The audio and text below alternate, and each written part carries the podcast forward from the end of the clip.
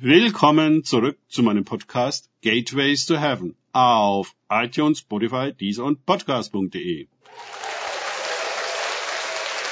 Mein Name ist Markus Herbert und mein Thema heute ist der Herr der Ernte. Weiter geht es in diesem Podcast mit Lukas 10.2 aus den Tagesgedanken meines Freundes Frank Krause. Er aber sprach zu ihnen, die Ernte ist zwar groß, der Arbeiter aber sind wenige. Bittet nun den Herrn der Ernte, dass er Arbeiter aussende in seine Ernte. Lukas 10, 2. Bei dem Begriff der großen Ernte ziehen Bilder wogender Kornfelder an unserem geistigen Auge vorbei. Die Ehren sind Menschen, die darauf warten, geerntet zu werden. Aber wie geschieht das? Wie genau erkennen wir den Reifestand der Felder? Erntet man überall gleich? Wie sehen denn die Erntegeräte aus?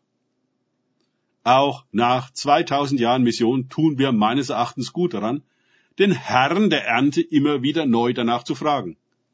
Gerade weil wir bestimmte Vorstellungen und Methoden entwickelt haben, können wir betriebsblind werden und meinen, Mission sähe immer und überall im Großen und Ganzen gleich aus. Dann drucken wir Traktate und senden Missionare aber unsere Bemühungen sind oft wenig fruchtbar. Von einer Ernte kann keine Rede sein. In diesem Vers wird die Ernte ganz an den Herrn der Ernte und sein Senden gebunden. Das ist von fundamentaler Bedeutung. Auch Missionsarbeit kann sich institutionalisieren und tradieren, sowie zum Selbstläufer werden. Manchmal werden Gemeinden unter Druck gesetzt nach dem Motto, jeder Christ ein Missionar. Es werden Kurse und gar Studiengänge entwickelt, wie man's macht. Das ist bestimmt alles gut gemeint, aber sorgt bei vielen dafür, dass sie nicht auf den Herrn der Ernte schauen und so mit seiner Führung und Salbung gehen, die immer ihr Geheimnis hat, sondern auf sich selbst starren und sich schämen, nicht genug Liebe für die Verlorenen zu haben. Wenn wir darauf beharren, dass Jesus selbst der Missionar ist und der Einzige, der genau weiß, was zu tun ist und uns bevollmächtigt, auf die richtige Art und Weise, zur richtigen Zeit den Leuten, auf die er sein Angesicht gerichtet hat, siehe Lukas 10, 11, das Evangelium vom Reich Gottes zu bringen und ihre Kranken zu heilen, in Erweisung des Geistes und der Kraft, dann kommen wir in die Dimension der Erntearbeiter hinein. Meiner Erfahrung nach gibt es eine sichtbare und eine unsichtbare Mission. Da ist die offizielle Missionsarbeit der Missionswerke und die inoffizielle der von dem Herrn der Ernte selbst ausgewählten Leute, die er einfach beruft und losschickt. Ohne Börse noch Tasche noch Sandalen. Lukas 10, 4. Die in unvorstellbarer Abhängigkeit vom Herrn, wo auch immer hingehen. In unseren Ohren klingen ihre Geschichten absolut gefährlich, leichtsinnig, unverantwortlich und verrückt. Aber die Ergebnisse, von denen die Öffentlichkeit in der Regel nichts je erfährt, sind spektakulär.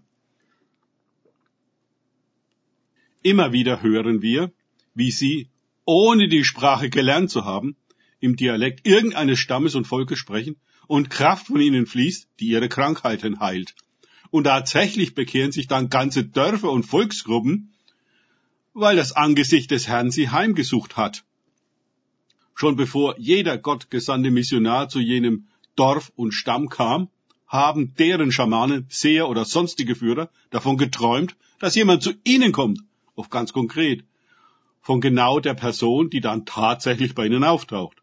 So hat der Herr der Ernte seine Ernte schon vorbereitet. Nun will ich nicht sagen, die Missionswerke seien generell nicht vom Herrn der Ernte legitimiert und ihre Arbeiter keine richtigen Missionare. Aber bedenken wir, eine Mission, wie sie hier in Lukas 10 beschrieben wird, kann man nicht machen.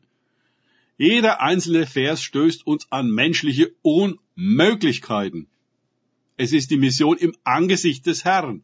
Sie steckt voller übernatürlicher Aspekte und braucht entsprechend mehr als alles andere, dass wir dieses Angesicht des Herrn suchen.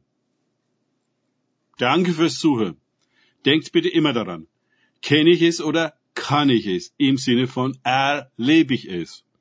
Erst sich auf Gott und Begegnungen mit ihm einlassen, bringt wahres Leben. und das Angesicht des Herrn. Gott segne euch und wir hören uns wieder.